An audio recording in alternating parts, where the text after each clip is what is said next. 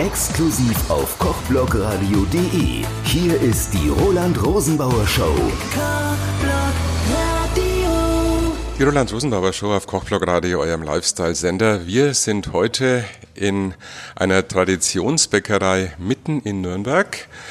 Direkt am Dürrenhof Tunnel, die Bäckerei Imhof und mir gegenüber ist die Chefin des Hauses, die Simone Imhof. Hallo, Frau Imhof. Hallo, guten Tag. Frau Imhof, die Tradition, ähm, die ist fühlbar. 100 Jahre wird's heuer, wird's gefeiert. Natürlich wird's gefeiert, also besonders im Herbst mit einigen Aktionen. Wir werden einen Abend haben, eine Abendveranstaltung im Theater Mumpitz. Da laden wir alle unsere Kunden ein, die wir beliefern, manche seit Jahrzehnten schon.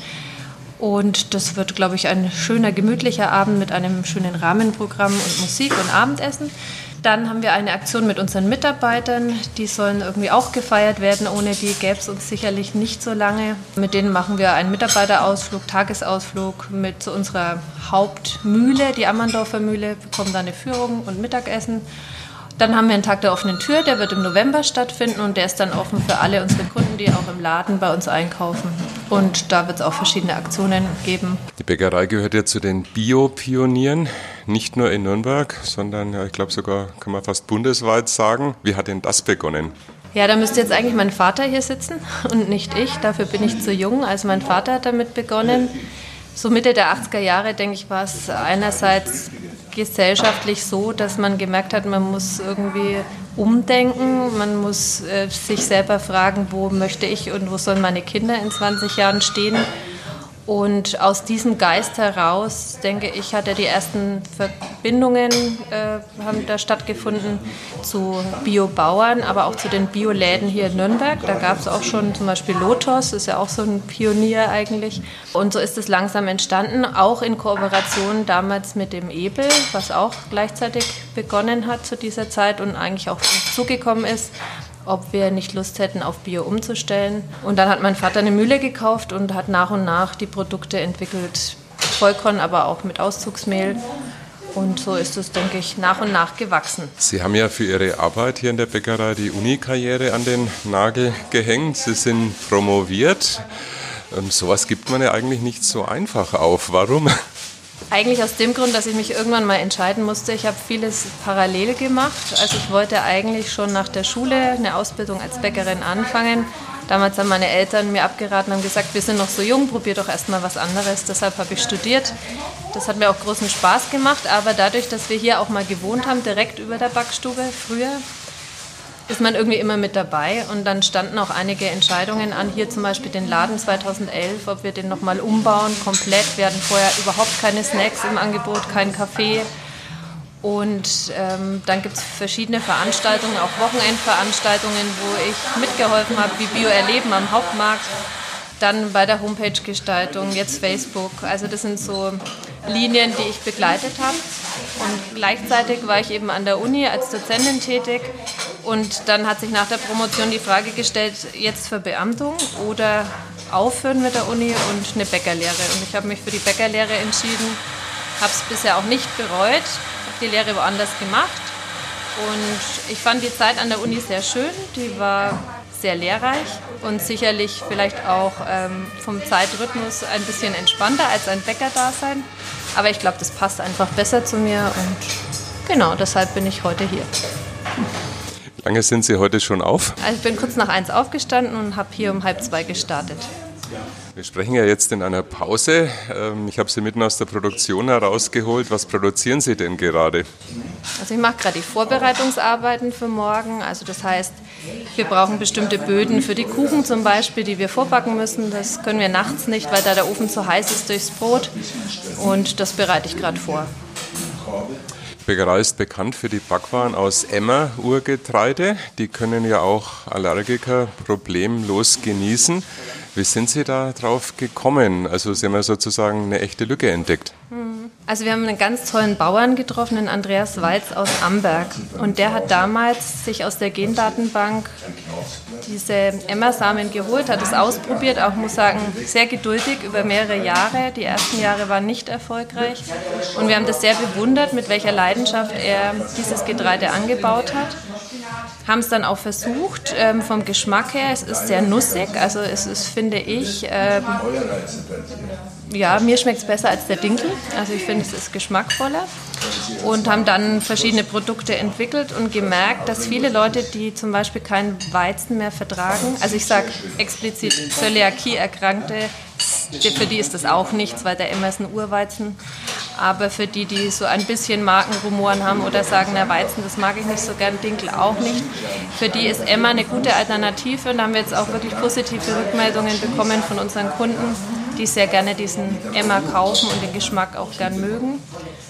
Ja, also von daher, die Idee ist eigentlich in Kooperation mit Andreas Weiz entstanden, den wir auch im Rahmen von Bio Erleben beispielsweise kennengelernt haben, der da damals einen Stand hatte und heute eigentlich dafür bekannt ist, äh, diesen Emma ja, herzustellen und zu verkaufen.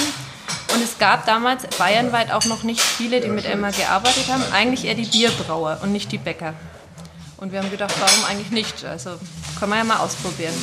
Und Andreas Weiz hat uns dann nach Amberg eingeladen und es ist ein wunderschönes Feld. Also das sieht man nirgendwo mehr.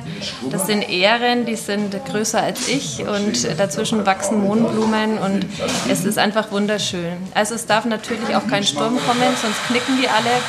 Das ist auch der Grund, warum wir heute ja hauptsächlich mit Weizen arbeiten, der so gezüchtet wurde, dass er nicht mehr hoch wird aber auch den Nachteil hat, dass Schädlinge sehr gut hinkommen. Das passiert im Emmer nicht. Also da wächst einfach noch ganz viel dazwischen. Das war einfach auch ein sehr schönes Erlebnis bei ihm.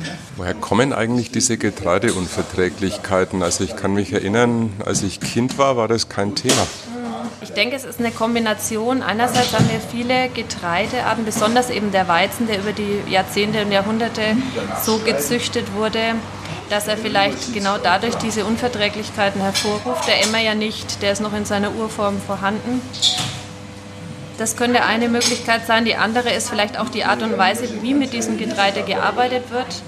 Es gibt, das wissen Sie, viele ähm, Tiefkühlteiglinge, gefrostete Backwaren, die sehr stark mit Triebmitteln arbeiten, damit die Backwaren schön aussehen und schnell so aussehen, wie man möchte. Und ich glaube, dass auch da bei den Menschen diese Unverträglichkeiten herrühren. Es sind viele Dinge drin, die da nicht reingehören. Also man braucht eigentlich ganz wenig, um ein gutes Brötchen oder Brot zu produzieren. Und all diese Zusatzstoffe, denke ich, sind auch ein Auslöser, nicht nur das Getreide an sich.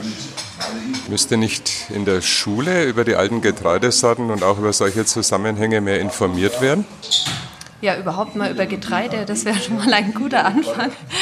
Also ich ich habe ein Schulkind in der dritten Klasse und stelle immer wieder fest, dass äh, alles, was Landwirtschaft angeht, aber auch die Art und Weise, wie ernähre ich mich, was nehme ich zu mir, warum ist äh, Zucker ein Thema, über das man nachdenken sollte, warum ist eine Tüte Chips kein gesundes Pausenbrot. Das müsste sehr viel verstärkter, zumindest in bestimmten Stadtteilen, denke ich, an den Schulen Thema werden. Denn es gibt viele Familien, die sich mit dem Thema nicht beschäftigen und damit auch die Kinder selbstverständlicherweise mit sehr vielen Süßigkeiten, Chips aufwachsen und über Getreidesorten eigentlich gar nichts wissen. Also wenn, dann kennen Sie, wissen Sie, dass es Getreide gibt, aber verschiedene Sorten und den Unterschied, glaube ich, das ist vor allem in der Grundschule vollkommen unbekannt. Das heißt, man könnte sagen, Bio fängt mit Bildung an. Das kann man auf jeden Fall sagen und ich glaube, das ist auch eine schöne Schnittstelle zu meinem vorherigen Leben. Also ich habe Bildungswissenschaften studiert und ähm, ja, Bildung und Ernährung, das hängt immer zusammen, beides, beidseitige. Wo steht eigentlich das Bäckerhandwerk heute? Zum einen hat man so das Gefühl, es gibt also mehr Bäckereien denn je, mal unabhängig von diesen ganzen Backshops, die jetzt auch noch in den Supermärkten auftauchen, aber nicht vergleichbar sind. Aber die Qualität muss man mit der Lupe suchen. Also irgendwie so den Eindruck, das ist ein Riesenspagat. Man kann auf dem Markt beobachten, dass in den letzten zehn Jahren ungefähr alle Handwerksbetriebe zurückgehen, von den Zahlen her in Nürnberg auch sehr rapide. Vor allem die kleinen Handwerksbäcker aussterben denke, das hat mehrere Gründe. Einmal Nachfolger zu finden, gutes Personal zu finden, aber auch, wie Sie richtig sagen, gute Qualität. Viele Kunden sind ein bisschen bequem, die brauchen einen schönen großen Parkplatz und viele Geschäfte, die sich nebeneinander reihen. Also so das klassische Industriegebiet ist einfach eine ja, sehr bequeme Art und Weise einzukaufen. Und auf der anderen Seite, denke ich, gibt es genug bewusste Kunden, die einen Laden aufsuchen, sei es jetzt der Metzger, der Schreiner, der Bäcker, und sagen, da bekomme ich einfach eine andere Qualität, es schmeckt mir besser und dann nehme ich den Weg auf mich. Und da gibt es viele, die bei uns auch landen. Also wir sind jetzt in einem Stadtteil, denke ich, das ist für viele erstmal nicht jeden Tag zugänglich oder man fährt auch nicht zufällig vorbei. Aber wir haben viele Stammkunden, die tatsächlich extra herfahren, auch viele mit dem Fahrrad. Und von daher, es gibt ein großes Bäckersterben.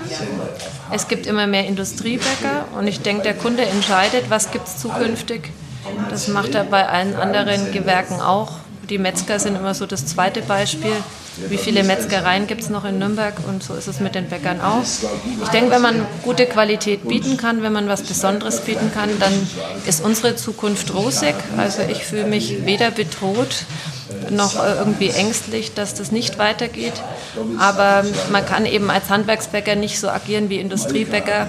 Sackware aufreißen und dann einfach noch Wasser dazugeben. Das schmeckt genauso, ist aber teurer als beim Industriebäcker und das möchte dann wahrscheinlich auch keiner kaufen. Vielen Dank.